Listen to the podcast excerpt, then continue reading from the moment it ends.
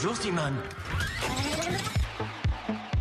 Notre maison brûle et nous regardons ailleurs. Le temps pour eux peut très bien être une dimension physique de plus. A new day is on the horizon. Je ne me vois pas vivre 130 ans sans shopping, sans tabac. Je vous parle de vous, de nous, des années qui viennent. Les années qui viennent vous appartiennent. Rendez-vous dans le futur. Vous voulez dire le passé? Exact. En Futur Simone, l'émission qui propulse ton quotidien dans le futur. Bonsoir Simone. Simone enfermée, Simone confinée, Simone déprimée, mais Simone libérée. Très chère Simone, que tu aies été confinée à la ville ou à la campagne, que tu sois soulagée ou angoissée de ce premier déconfinement, ce soir, on fait cette émission pour toi. On nous a dit Paris ne peut pas se déconfiner tout de suite, nous sommes dans le rouge. Alors, encore une fois, l'équipe dans Futur Simone s'est réunie confinée pour réfléchir à la ville du futur. La ville est-elle durable?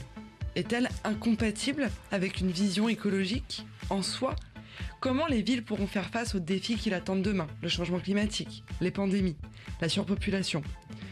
Faut-il quitter la ville pour être écolo ou au contraire aider la ville dans sa résilience en créant celle dans laquelle nous souhaitons habiter demain Est-ce que la pandémie que nous vivons agit ou va agir comme un déclic pour repenser la ville?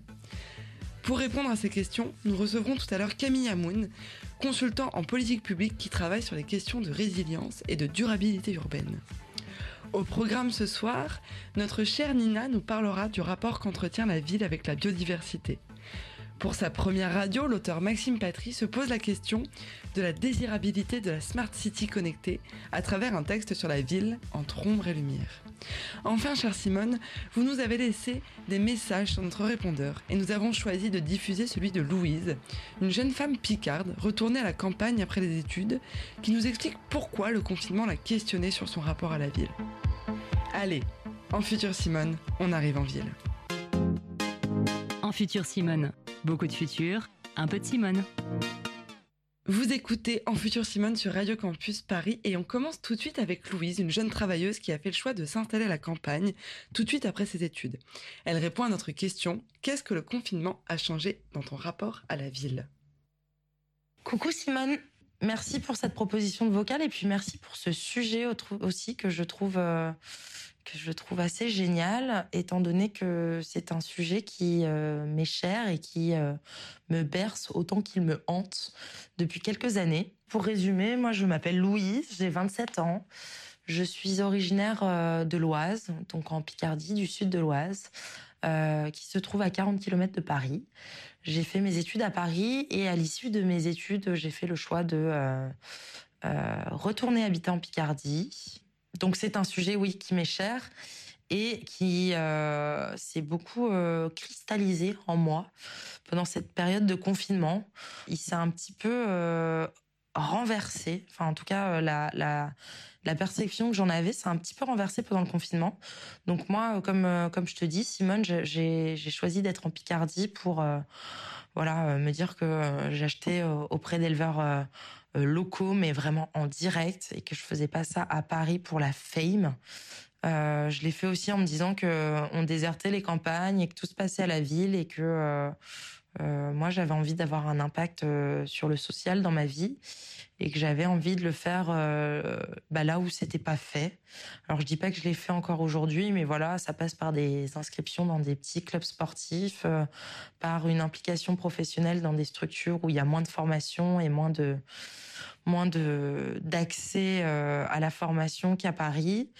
Et euh, donc tout ça qui me paraissait quand même beaucoup avoir du sens et puis qui me donnait surtout euh, une force pour rester en Picardie parce que voilà, je rate quand même toutes les soirées parisiennes, je, rate euh, tous les films en VO, je rate toutes les sorties au théâtre et puis aussi beaucoup de verres sur les terrasses avec mes potes qui sont bien évidemment tous à Paris. Cette ambivalence que j'avais était quand même euh, bien compensé par les, les, bénéfices de la Picardie, les loyers bas et puis toute cette nature.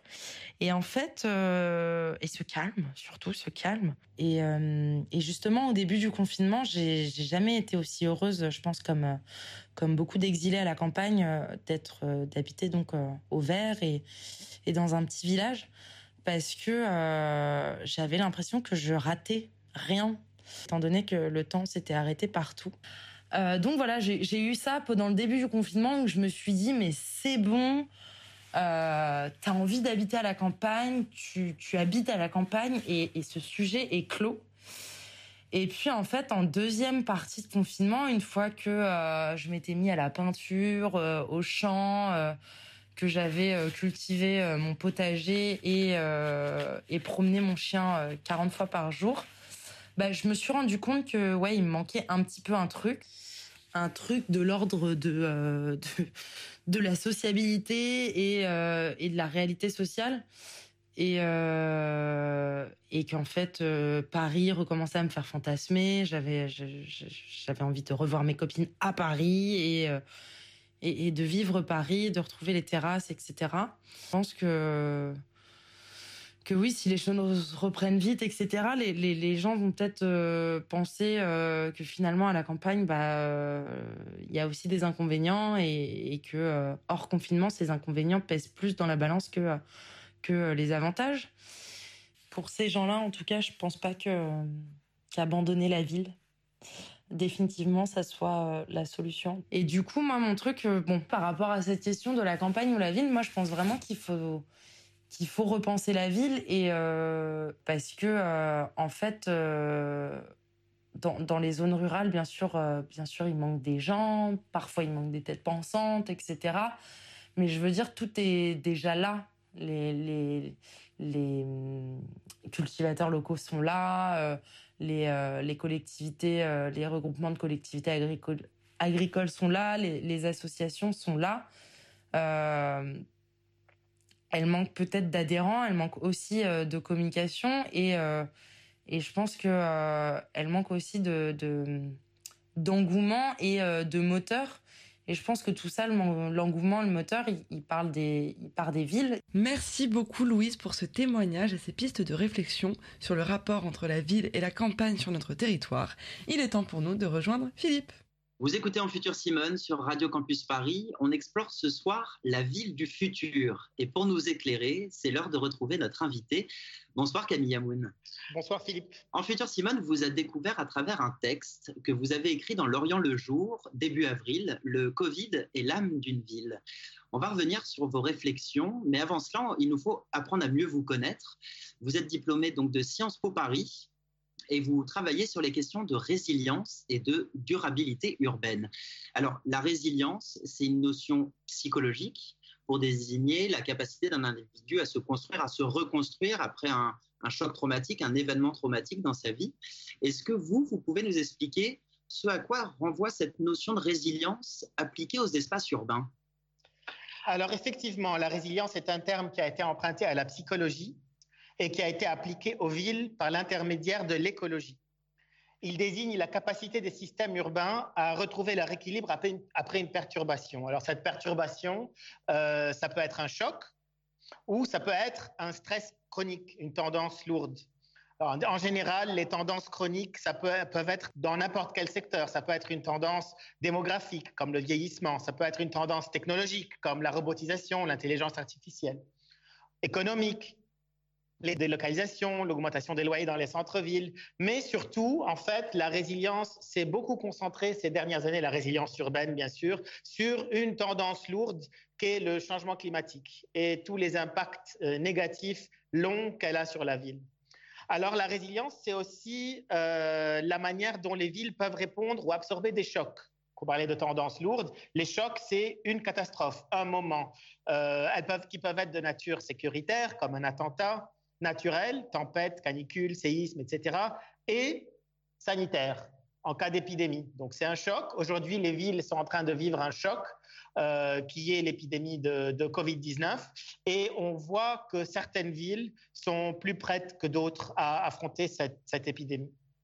On, va euh, s'intéresser justement à ces différentes façons euh, dont a été vécu le confinement et dont vous, vous avez observé en tout cas euh, les différentes façons. Mais je voudrais continuer encore sur vos travaux parce qu'il y a quand même quelque chose qui est interpellant dans votre parcours. Vous avez été consultant en politique publique pour la ville de Dubaï, justement sur ces questions de résilience. C'est un choix qui interpelle tant cette ville, elle paraît représenter le, summum du superficiel, de l'absence de subtilité.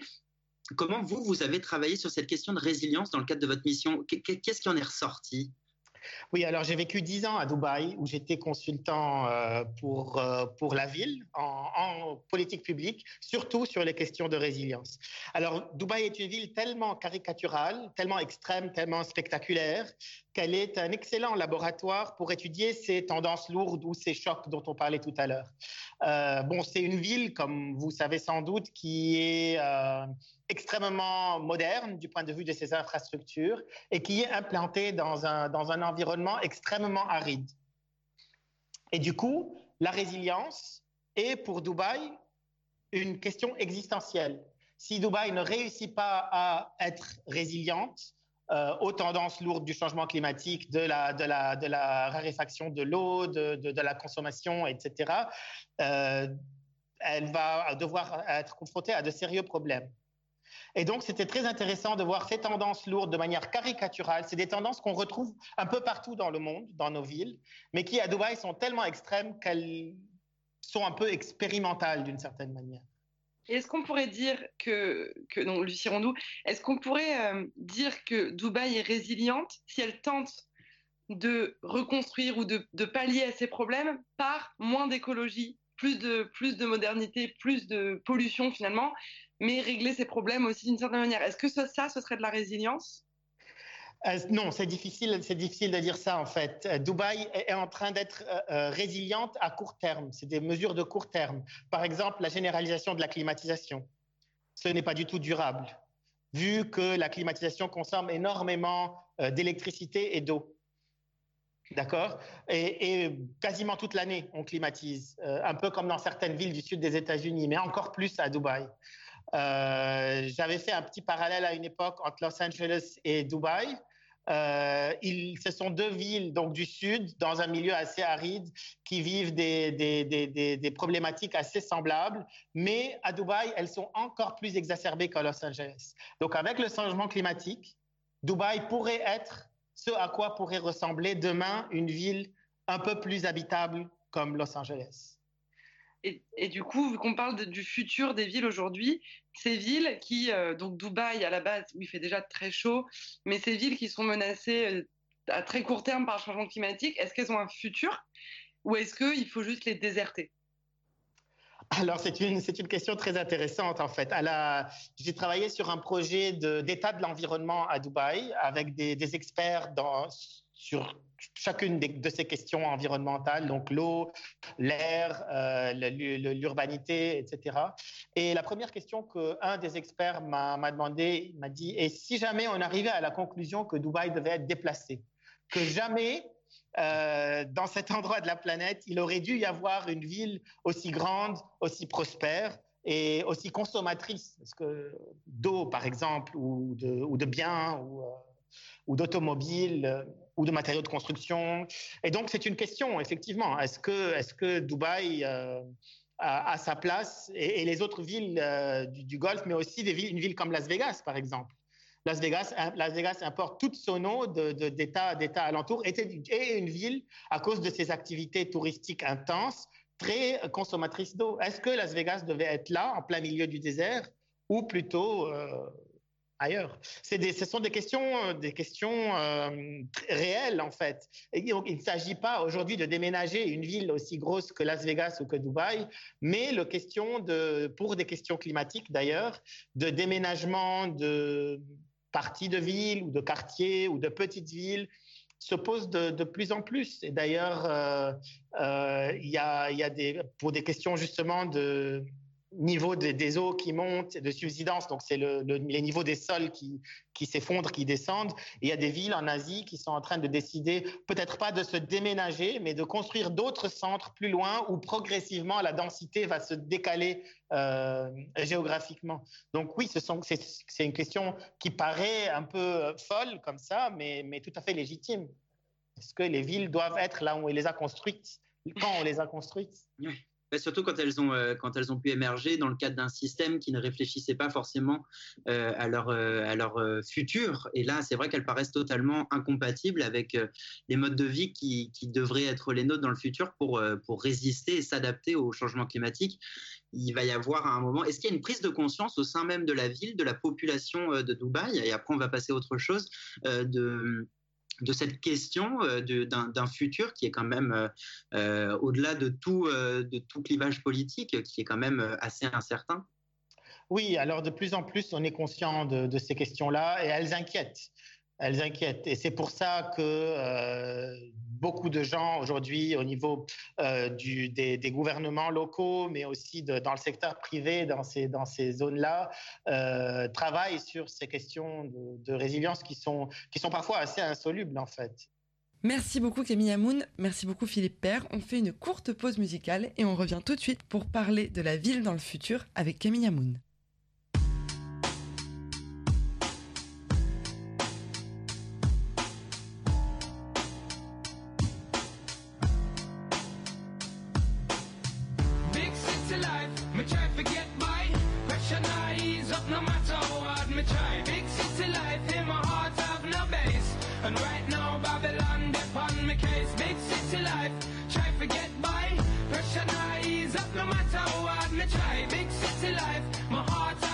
place. And right now, Babylon, depend my case.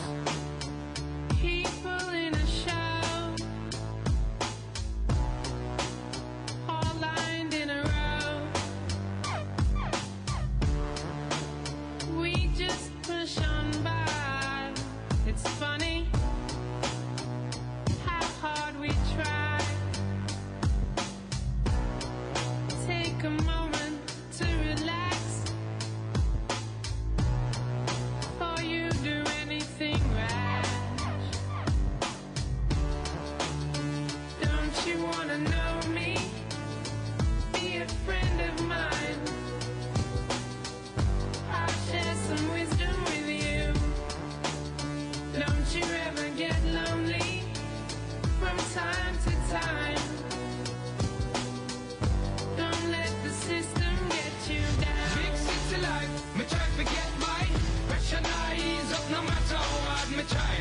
Big city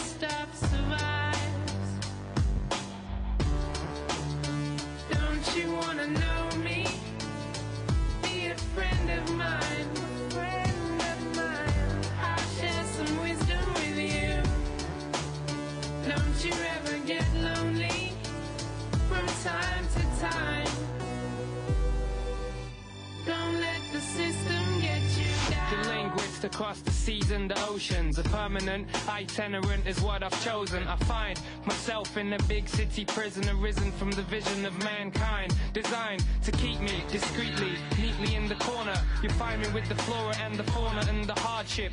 Backyard is where my heart is. Still, I find it hard to depart this big city life. Big city life, me try to get by. Pressure not ease up no matter hard me try. Big city life in my heart. And right now Babylon dep on me case. Big city life, try to get by. Pressure not ease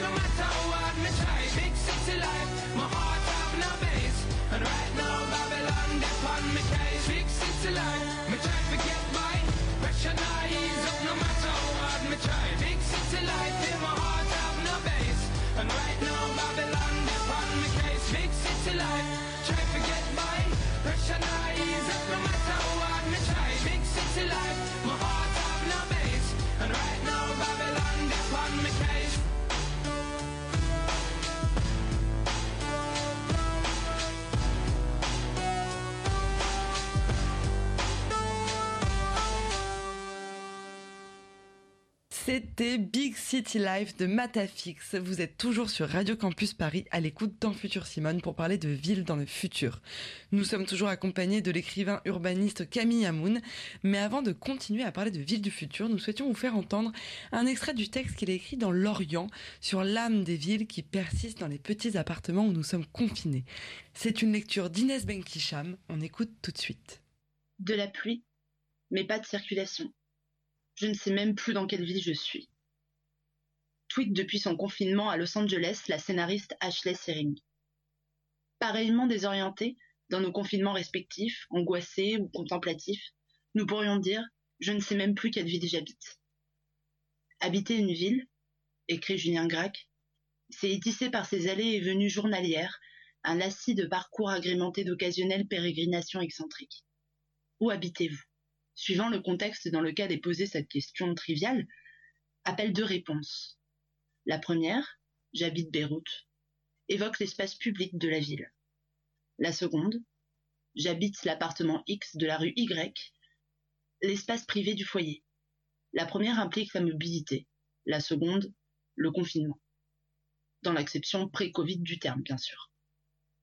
En étendant le concept du confinement à presque toutes les heures de la journée, la pandémie de Covid-19 devient-elle pour autant anti-urbaine? Confinement et distanciation sociale sont aux antipodes de la cité idéale, celle où il fait bon vivre, où les rencontres sont facilitées par sa forme physique. Ces mesures sont à l'opposé de la convivialité rêvée par les urbanistes. Elles vont à l'encontre des espaces publics inventés par les interactions collectives. Le confinement interdit aussi, de facto, l'utilisation de la rue et des places dans la lutte pour la signification du politique. Lieu de rencontre donc et de jeu, lieu de déambulation et de rêverie, lieu du politique et de la contestation. La ville vidée de ses habitants est aussi vidée de son sens. Ses principales fonctions ainsi neutralisées, c'est son habitabilité même qui est mise en question par le drame de la pandémie. Mais nous, anciens urbains, troglodytes, exilés dans nos intérieurs domestiques. Perdons-nous pour autant la perception spatiale du lieu géographique de notre confinement? Quelle différence que d'être confiné dans des villes aussi dissemblables que Los Angeles, Venise ou Beyrouth? La forme des appartements, la hauteur des plafonds, la couleur d'un ciel d'après-midi aperçu par une fenêtre, l'architecture de l'immeuble d'en face, la couleur de ses toits, la langue dans laquelle se disputent les voisins de paliers pareillement confinés la forme réelle ou collectivement fantasmée de la ville dont nous sommes exclus, reclus dans nos appartements Ou encore autre chose, qui a trait peut-être aux relations que la ville entretient avec son passé, ou la manière dont elle envisage son déclin. La ville se prolonge dans nos intérieurs. Elle informe les corps de ceux qui les habitent jusque dans l'intimité de leurs chambres. L'isolement que l'on s'impose aujourd'hui est, beau paradoxe, un acte collectif. La pandémie fait de nos villes des laboratoires grandeur nature, qui démontrent que le confinement n'a pas tué le genius loci, l'esprit du lieu.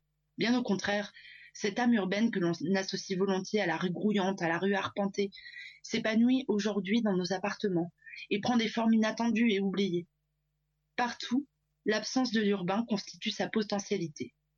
Et le Covid évoque dans l'esprit des confinés des cités imaginaires, ou passées, possibles ou disparues, toujours différentes. Alors que les Vénitiens rêvent de restaurer l'urbanité de leur cité marchande et que les Angelénos vivent dans le fantasme hollywoodien du dernier homme, les Beyroutins, eux, rongent leurs freins en attendant de faire aboutir leur révolution tranquille. En futur Simone, 20h, 21h sur Radio Campus Paris. Camille Hamoun, je rappelle que vous êtes donc l'invité dans Futur Simone ce soir. On va s'intéresser du coup donc aux villes du futur euh, à travers la question de, la pandémie qui a frappé euh, la, planète et qui a poussé, conduit de nombreux pays à opter pour le confinement. Euh, cela a donné lieu à des images spectaculaires de villes fantômes, de villes vidées de leurs habitants. Dans l'Orient le jour, vous décrivez des villes vidées de leur sens. Pourquoi? Et est-ce qu'on peut même dire qu'elles sont vidées de leur âme? Alors, effectivement, on pourrait penser que les villes euh, désertées par les habitants qui sont confinés dans leurs appartements. Donc, ce ne sont pas des villes désertes. Les habitants sont là, mais ils sont dans les appartements, enfermés, claquemurés, euh, pourraient avoir perdu leur âme et surtout leur fonction principale leurs fonctions qui sont euh, bien sûr euh, la promenade, le travail, euh, la rencontre, mais aussi la contestation politique, publique, les, manifestations. Donc on pourrait penser que, que, que les villes désertées par leurs habitants dans, leurs rues, dans leurs espaces publics, ont perdu leur âme. Mais après réflexion, et après avoir essayé de regarder trois villes extrêmement différentes, en fait, que sont Los Angeles, Venise et Beyrouth, et qui sont des idéals types de villes qui, qui résument un peu les grandes problématiques des métropoles, de nos métropoles malades aujourd'hui. Alors, à Los Angeles, c'est la prééminence de l'automobile et la difficulté d'avoir une vie de quartier. Évidemment, le grand problème de l'étalement urbain et de la, de la ville pavillonnaire. À Venise, c'est la muséification qui tue l'urbanité, donc ces masses de touristes qui viennent et qui font de Venise, qui ont fait de Venise de facto un, un parc d'attractions finalement. Euh, c'est un phénomène qu'on voit un peu partout d'ailleurs et qui, se retrouve dans une certaine mesure dans le centre de Paris aussi et dans beaucoup de villes européennes. Mais Venise, c'est vraiment l'archétype. À Beyrouth, c'est euh, le, les problèmes de gouvernance et de corruption urbaine, mais ça peut être aussi dans d'autres villes à des degrés moins extrêmes la mauvaise gouvernance ou le déficit démocratique. On voit par exemple à Paris le millefeuille administratif, le millefeuille politique de la ville de Paris, de la région Île-de-France, du Grand Paris, etc. Donc il y a des problèmes de, gouvernance qui sont évidents. Et, euh, et, je me suis posé la question, est-ce que dans nos appartements confinés, est-ce qu'on pourrait être n'importe où? Et en fait, j'ai réalisé que la ville entrait dans les appartements, entrait dans les esprits des gens et qu'on n'était pas confinés, qu'on n'avait pas les mêmes idées, qu'elles soient, que ce soit des idées noires, des idées déprimantes, que ce soit des idées euh, de, de, de, proje de, de, projection dans le, futur. Elles ne sont pas les mêmes. Et donc à Venise, les Vénitiens qui se retrouvent à Venise retrouvent leur ville, en fait. La ville retrouve, redevient, même si elle est vide, mais c'est de nouveau une ville, ce n'est plus Disneyland. Mm. C'est de nouveau une ville et ils espèrent peut-être quelque part au fond d'eux-mêmes que après le, le, le, confinement, leur ville gardera, retrouvera. Donc Venise finalement a retrouvé son âme quand les touristes sont partis, même si elle est vide. Euh, à Los Angeles, c'est euh, cette, cette, écrasante, cette grandeur écrasante des autoroutes urbaines et des, des, de l'étalement urbain interminable c'est en fait finalement le, fantasme hollywoodien de la fin du monde, du dernier homme, qui, probablement travaille les, esprits des gens dans, leur, dans leurs appartements. Et à Beyrouth, euh, où il y avait juste avant, enfin depuis octobre 2019, un fort mou mouvement de contestation de la classe politique en place, Évidemment, euh, le Covid et, surtout le confinement a mis fin, euh, au moins dans la rue, euh, à, toute cette, ébullition qu'on a, vue durant ces derniers mois. Et les gens, dans leurs appartements, probablement, bouillonnent parce que la pandémie n'a fait qu'augmenter les problèmes. Qu'il y avait, qu'ils soient financiers, qu'ils soient politiques, qu'ils soient sociaux, etc. Euh, et les gens attendent avec impatience la fin du, euh, confinement pour, euh, pour, pour descendre dans la rue, revendiquer ce les, les choses qu'ils revendiquaient avant, avant le confinement. Et d'ailleurs, certains n'ont pas attendu et sont déjà, ont déjà repris les rues.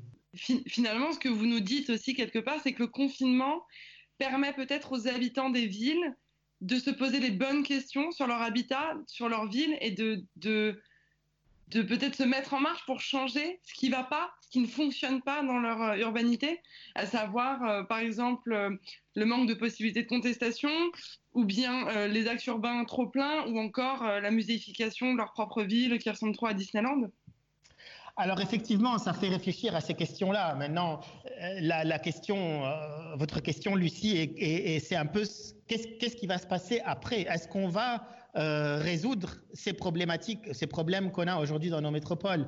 C'est pas évident. Euh, Peut-être que dans certaines villes, ce sera possible, mais ça dépendra aussi d'une grosse inertie qui est liée à la forme de la ville.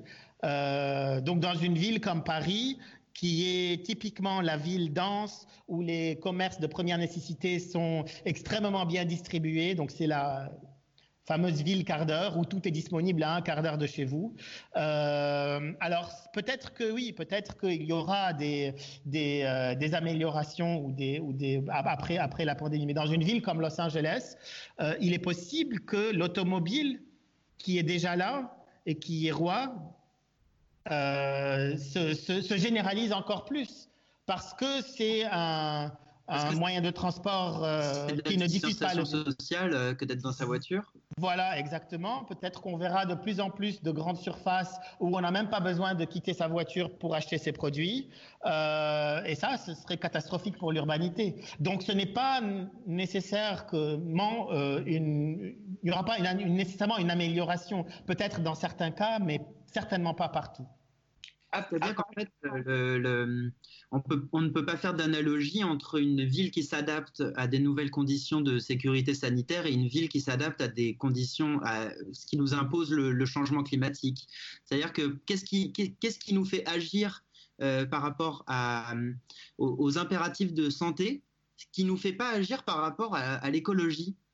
Parce qu'on voit qu'à Paris, par exemple, on va piétoniser, il y a des pistes cyclables qui s'ouvrent de partout. Il y a une vraie réaction des décisions radicales, on va voir si elles vont être durables, euh, qui sont prises. Pourtant, il est aussi question de notre mort quand on parle d'écologie et de villes qui, qui, sont malades et qui... Qu'est-ce qui différencie les deux actions, les deux modes d'action? C'est tout le problème. La, notre mort écologiquement est différée dans le temps. On ne la voit pas là elle est sur le moyen long terme, alors que la, la et, d'ailleurs euh, même les, les questions de, de, santé publique, on a vu euh, tous les désinvestissements qu'il y a eu euh, dans l'hôpital et qui ont qui ont posé les problèmes qu'on a aujourd'hui dans, dans des pays européens comme l'Italie, la France, l'Espagne. On, on, ils étaient lointains. La, la potentielle pandémie catastrophique mondiale, c'était clairement un risque qui était sur la liste des politiques, mais elle était lointaine et peu probable. Et donc, comme pour le changement climatique, on n'a pas fait les efforts qu'il fallait pour, pour contrer une, une, réalité. Et aujourd'hui, elle est là. Euh, euh, et, effectivement, le confinement est une réponse qui est un peu surprenante pour, euh, pour, des, pour des démocraties. On n'a pas été très étonné quand en Chine, ils ont confiné. Et puis, euh, deux mois plus tard, on confine en Italie, on confine en France. Euh, et ça, c'est dû à l'impréparation, en fait. L'impréparation autant des, des populations que, des, que, bien sûr, des systèmes de santé. Et est-ce que, vu la densité d'une ville comme Paris, c'était pas obligatoire de passer par le, le confinement, même préparé? Écoutez, la densité a certainement été un, facteur de transmission du virus. La densité, les marchés, les, les transports en commun, euh, les foules, etc.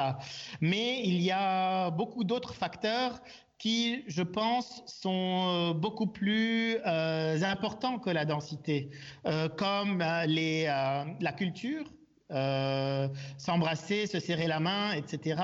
Euh, la préparation euh, de l'hôpital, du système de santé, la préparation d'une réponse à une catastrophe. Si on avait fait des exercices, comme on fait au Japon des exercices pour les tremblements de terre, les gens sont prêts individuellement, ils savent quoi faire quand il, va, quand il y a un tremblement de terre. Si on, on était prêt socialement, je ne dis pas qu'il fallait vraiment le faire et que c'était prévisible, mais dans un monde idéal, si on avait fait des exercices, que faire si demain on a une, épidémie ou une pandémie?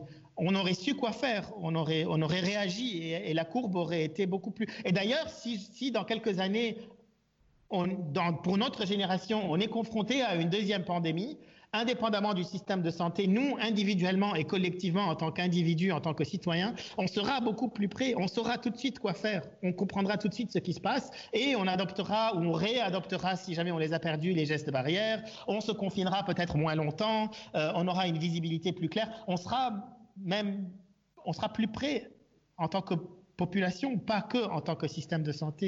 Euh, au Japon, on apprend aux enfants, on fait des exercices à l'école sur les tremblements de terre, euh, alors que dans d'autres zones sismiques, pas du tout.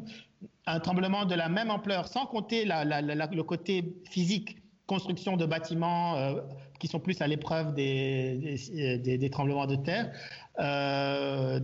Dans d'autres zones sismiques, on est beaucoup moins préparé culturellement à un tremblement de terre.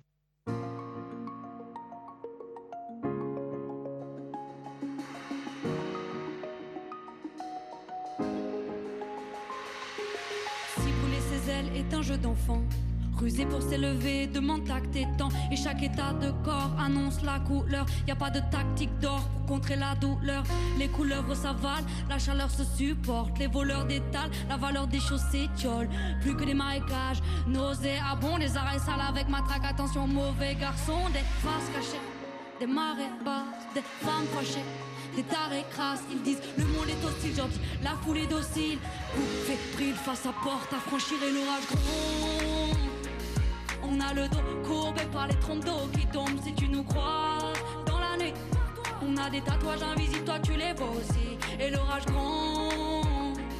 On a le dos courbé par les trompes d'eau qui tombent si tu nous crois dans la nuit.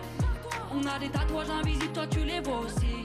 Alors faut s'enfuir. On craint plus rien, faut voir plus loin. On craint plus rien, faut voir plus loin. Alors faut s'enfuir. Bien trop d'excès, bientôt des faits, bien trop d'excès, bientôt des faits. Alors faut plus rien, faut voir plus loin. On craint plus rien, faut voir plus loin. Alors faut s'enfuir. Il faudrait être prêt sans y avoir été préparé. Des vitamines ou des vies acides. On veut du soleil, nous, pas des larmes salées. Facile de se taire ou compliqué de le dire. Docile, faster ou forcé de capituler. Quelle est notre marge de manœuvre? On est malléable à vous, ou bien borgne ou bien aveugle. Faudra pas pleurer, pas pleurer si coup dans malléole. Faudra pas céder, pas céder nos œuvres et aller hop. Coup de bâton quotidien. Car béton dans ce rue au quotidien? Rien n'est décisif excepté la mort. Est-ce que des plaisirs fous apaiseront nos douleurs? Nos visages se perdent dans nos songes. On voit les nuages entourer nos sourcils et se fondent. Dans ces gouttes perlées qui descendent sur nos joues, faudra sans doute parler pour éponger ces cendres. Parce qu'il faut être impactant. Jamais pavé sur les côtés. Le regard toujours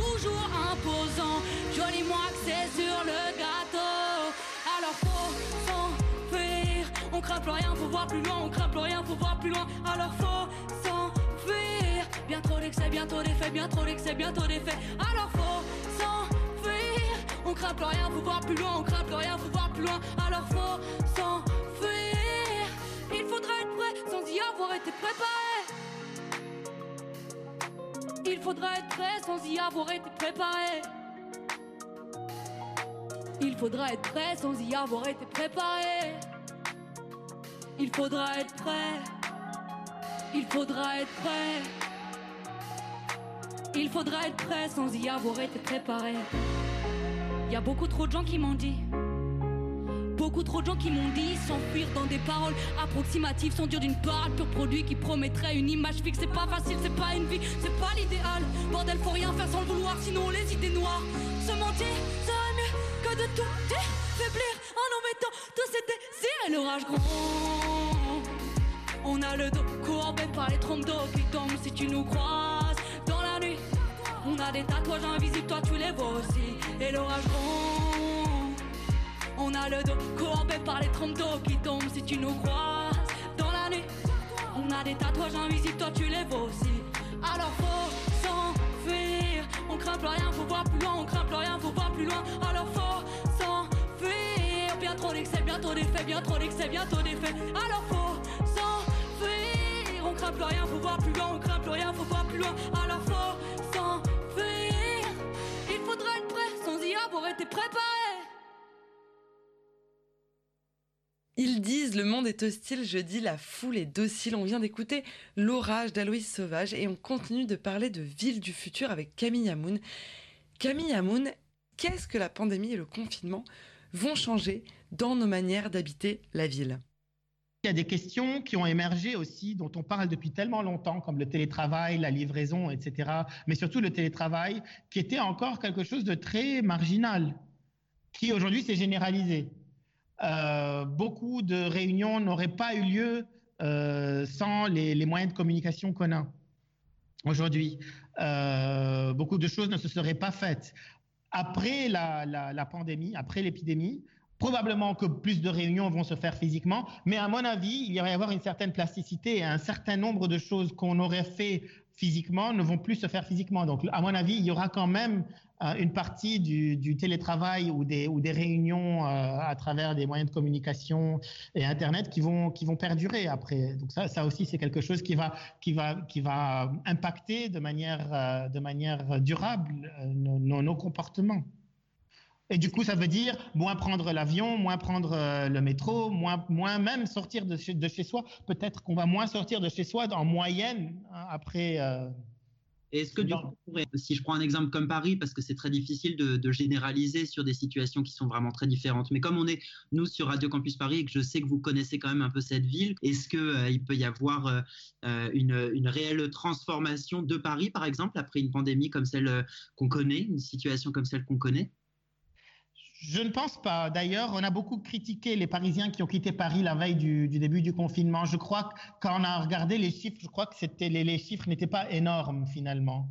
Voilà, donc euh, effectivement, quand on, aussi quand on parlait du télétravail avant en relation avec euh, le trafic, avec euh, la, mobilité, on disait les gens vont de plus en plus travailler de chez eux et il y aura moins de trafic sur les routes. Ça ne s'est pas produit. Je crois que ça ne va pas se produire non plus et que les villes vont rester des aimants. Euh, parce que justement, elles sont des centres, des centres de, loisirs, des centres de travail, des centres, politiques. Euh, je crois que les villes vont garder cette fonction. Au contraire, après la, elle va être altérée, elle va être changée, sans doute. Euh, mais, non, je pense que personnellement, je pense que les centres urbains vont rester des centres urbains et que le mythe du télétravail à la campagne ne va pas se généraliser. Mais vous disiez, on va peut-être rester un petit peu plus chez nous, euh, ce, qui, ce qui travaille les Parisiens, ce qui fait qu'ils ont un peu des envies de, de nature parfois, c'est le, c'est la taille des logements à Paris qui est une ville très chère. On est nombreux, nombreuses à vivre dans des surfaces de moins de 20 mètres carrés. Est-ce que on- est-ce qu'on est résilient à ce point-là pour euh, ne plus sortir de chez nous, tout faire en même faire nos meetings politiques en conf call Est-ce que ça va vraiment se passer comme ça ou est-ce que on peut pas vivre? En fait, à Paris, on dit que les Parisiens sont toujours dehors parce que leurs logements sont trop petits. Non, certainement. Les Parisiens vont rester dehors et euh, je dis juste que c'est c'est certainement pas quelque chose qui va se généraliser. Je disais juste que une partie de ces réunions-là qu'on faisait, surtout quand on allait, euh, euh, par exemple, à Londres pour une réunion ou, euh, ou, en dehors, de, en province pour, pour un meeting et qu'on revenait le jour même ou le lendemain, euh, beaucoup de ces réunions, maintenant qu'on sait qu'on est plus à l'aise avec ces, moyens de communication, vont sans doute se faire. Mais non, on va bien sûr ressortir, la vie va reprendre, ça j'en suis, persuadé, ça va prendre un certain temps, mais non, je n'ai aucun doute que les villes vont rester... euh, la, rue va redevenir grouillante et vivante et ça, je, n'en ai aucun doute. Je me trompe peut-être, je n'espère, je- je- j'espère, mais, non, je pense que les villes vont redevenir des centres euh, euh, grouillants, culturels, euh, de, rencontres fortuites aussi, parce que c'est ça qui mène à l'innovation finalement. Et ça, c'est un excellent parallèle à faire avec Dubaï, où qui est une ville extrêmement orientée automobile. Donc, quand on veut aller d'un endroit A à un endroit B, euh, d'un point A à un point B, on, planifie son, voyage, on prend sa voiture et on va au point B. Et on ne fait rien d'autre que aller d'un endroit à l'autre pour faire ce qu'on a à faire dans ce deuxième endroit. Or, quand on fait ça dans une ville comme Paris, on marche, on rencontre quelqu'un en, route, euh, il se passe quelque, chose, on, se pose à un café, on a une petite conversation, on voit un livre dans la vitrine d'une librairie qui nous attire l'attention, on rentre, peut-être qu'on l'achète et qu'on le lit. Euh, et ça, ça crée euh, une, ébullition intellectuelle qu'une ville basée sur l'automobile est, beaucoup moins propice à ce genre de, de comportement. C'est les activités hybrides, justement. Euh, quand on a une activité, elle a une fonction. Dans une ville comme Dubaï, elle n'a que cette fonction. Oui. Dans une ville comme Paris, notre activité nous permettra de marcher, donc faire du sport, rencontrer quelqu'un, acheter un livre, prendre un café, voir un, un- un bâtiment, le regarder, l'apprécier. euh. Camille Hamoun, juste un, un mot euh, sur votre premier roman sorti à l'automne 2019, Ougarit. Est-ce que vous auriez un petit mot à, à nous communiquer sur, euh, sur ce livre pour, euh, pour nos auditeurs? Oui, alors ce que j'ai essayé de faire, je l'ai écrit pendant que j'étais à Dubaï. Et ce que j'ai essayé de faire avec ce roman, c'est d'embrasser la ville euh, à travers la littérature.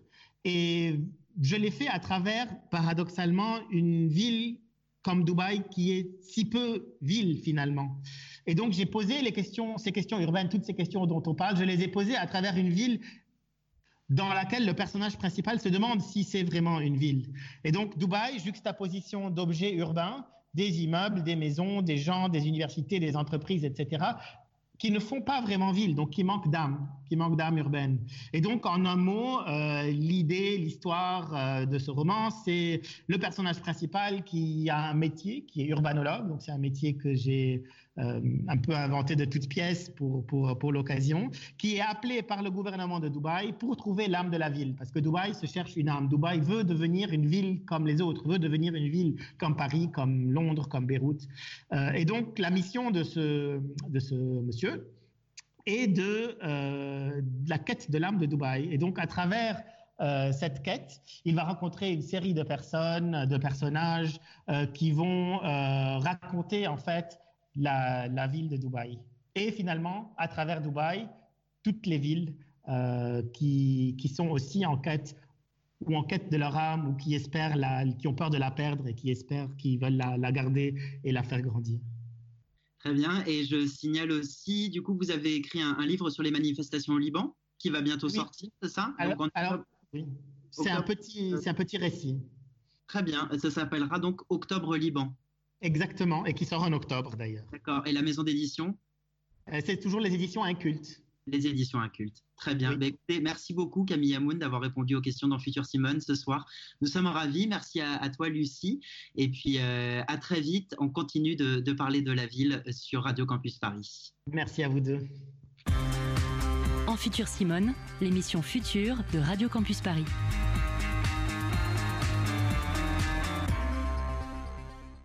Vous écoutez toujours En Futur Simone sur Radio Campus Paris. On parle de la ville du futur et Nina s'est posé la question du rapport de la ville avec sa biodiversité. Oui, je vais vous parler biodiversité car pendant le confinement, j'ai été impressionnée par le nombre d'articles dédiés à la nature. La nature reprend ses droits, des manchots se baladent dans les rues de Cap en Afrique du Sud, une famille de renards s'installe au Père-Lachaise. J'exagère à peine en disant que chaque jour amenait son lot de photographies animalières. Alors certes, il y a ce côté Oh, c'est trop mignon, toujours efficace.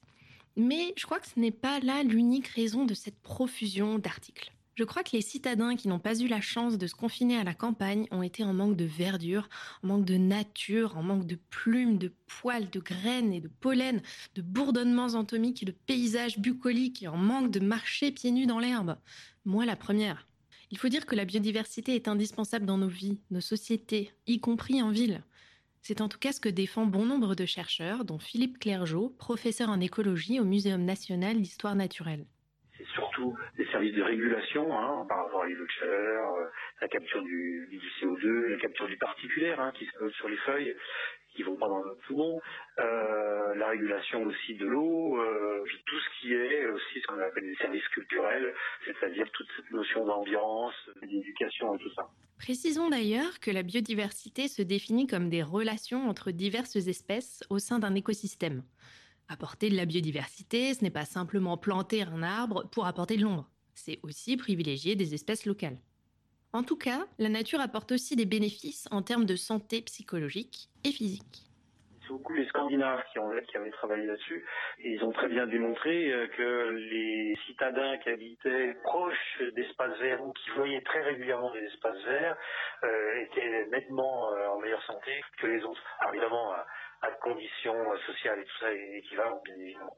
Et aujourd'hui, on va plus loin puisque on s'aperçoit que c'est pas simplement parce qu'il y a un filtrage, il y a de bonheur ou autre, c'est parce que euh, il y a une forme de, ressourcement, du côté un peu vital de cette ambiance végétale dont l'homme a besoin, hein, et qui psychologiquement a un effet que en ce moment pas mal de gens étudient.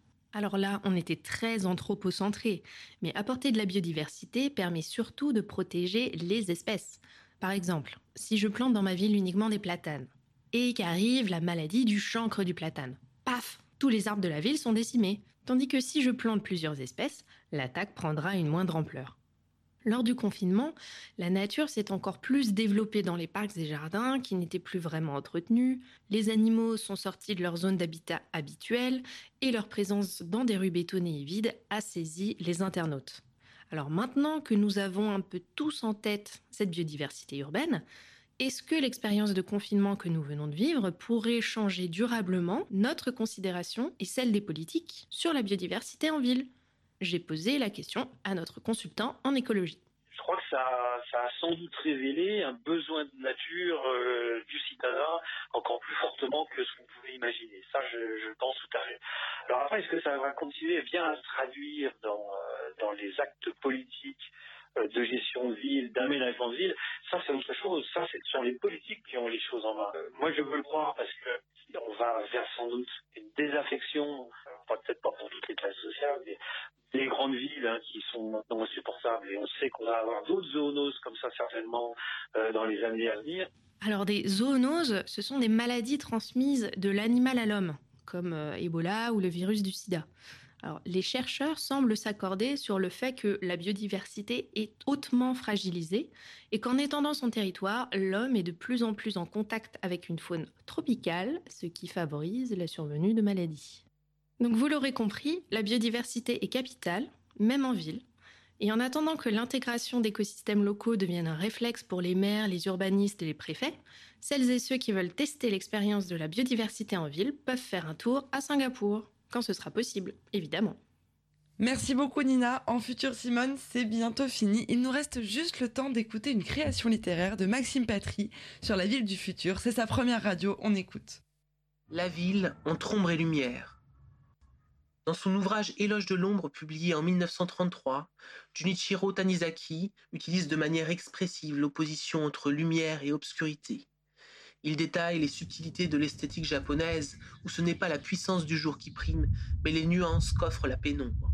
Percevant le tournant pris par son pays en son temps, celui d'une nette occidentalisation, il profite de cette métaphore pour exprimer le contraste qui sépare ces cultures et déclare.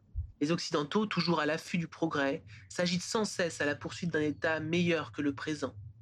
Toujours à la recherche d'une clarté plus vive, se sont évertués passant de la bougie à la lampe de pétrole, du pétrole au bec à gaz, du gaz à l'éclairage électrique, à traquer le moindre recoin, l'ultime refuge de l'ombre.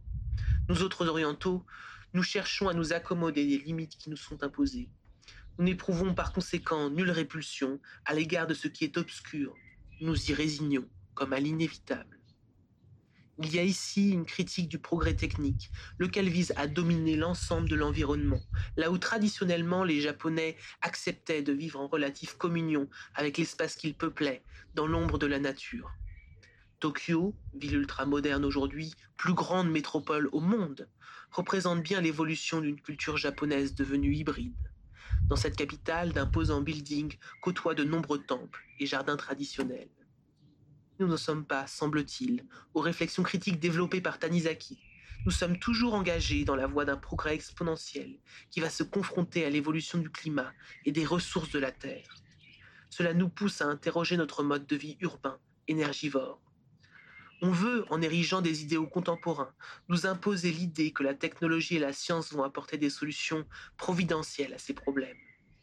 Libérosu Piroli le rappelle dans son livre intitulé Les utopies du XXIe siècle. L'un des modèles utopiques présentés est la Smart City, ville où tout serait connecté, des compteurs d'énergie aux appareils ménagers sur fond de géolocalisation et de surveillance massive bienveillante. Cette ville permettrait, prétend-on, le pilotage en temps réel de la distribution électrique, en corrigeant les anomalies de consommation, y compris directement chez les particuliers, afin d'atteindre des objectifs de développement durable auxquels nous n'aurions plus à penser, guidés par nos smartphones et autres appareils merveilleux. Ce qui fait dire à Azupiroli, quand la ville devient intelligente, ses habitants sont dispensés de l'être. Notre intelligence est toutefois ce à quoi veut faire appel Antoine Charlot pour réinventer le milieu urbain dans un article de 2014. Il affirme que la mise en valeur des espaces verts non seulement peut améliorer la ville de demain avec la végétalisation, les jardins et circuits courts d'approvisionnement, mais aussi permettre de développer les liens sociaux. Or, nous refusons collectivement d'agir face à la fragilité de notre modèle actuel, que la crise sanitaire a révélé de manière éclatante. Inventer la ville du futur suppose une conscience de ses problèmes et la poursuite d'objectifs communs. Serons-nous à la hauteur de ces défis? Vivre en ville, est-ce raisonnablement durable? Certains en doutent. Ils ne sont pas loin ceux qui, parlant d'effondrement, dénoncent une future pénurie de pétrole et prédisent un retour forcé aux campagnes. Il est vrai qu'un jour, mais quand, nous n'aurons plus l'une de ces choses sur quoi s'est bâtie la modernité et son gaspillage. Alors, à bien considérer nos perspectives d'avenir, point d'interrogation sans oublier que l'ombre naît de la clarté légère. Je me répète ces mots de Léonard Cohen. Il y a une faille en toute chose, C'est ainsi que la lumière peut y pénétrer. Merci beaucoup, merci à toutes et à tous, merci Camille Hamoun d'être venu discuter avec nous, merci à nos chroniqueurs et chroniqueuses Nina Schretter et Maxime Patry, merci à Philippe Père pour l'interview, merci à Louise d'avoir laissé son message, merci à Inès pour sa mise en son du texte de Camille Hamoun et merci à Léa Méro pour cette belle réalisation ce soir et enfin merci à vous les Simone de nous avoir suivis ce soir. On se retrouve vendredi 12 juin pour une émission sur le bac dans le futur. D'ici là, prenez soin de vous, respectez le geste barrière. Allez, en futur Simone.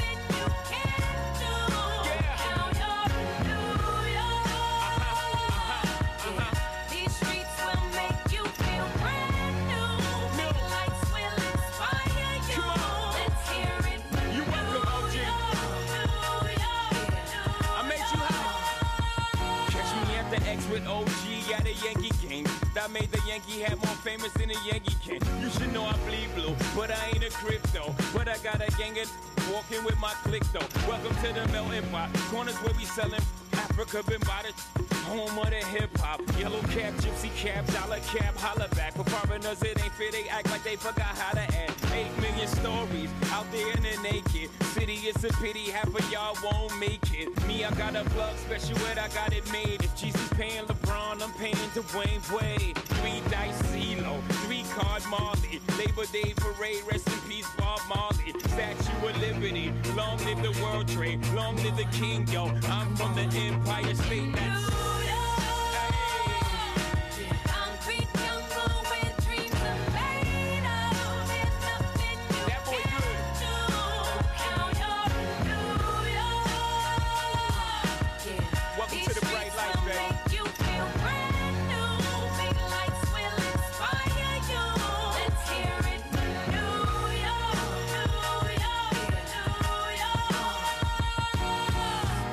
is blinding, need blinders so they could step out of bounds quick. The sidelines is lined with casualties who sip the life casually, then gradually become worse. Don't fight the apple eve, caught up in the in crowd. Now you're in style, and the winter gets cold, in vogue with your skin out. City of sin, it's a pity on a whim. Good girls going bad, the city's filled with them. Mommy took a bus trip, now she got a bust out. Everybody ride her, just like a bus route. Hail Mary to the city, you're a virgin. And Jesus can't save you, life starts when the church in. Came here for school, graduated to the high highlight. Ball players, rap stars, addicted to the limelight. Empty and May got you feeling like a champion. The city never sleeps, better slip you an ambient.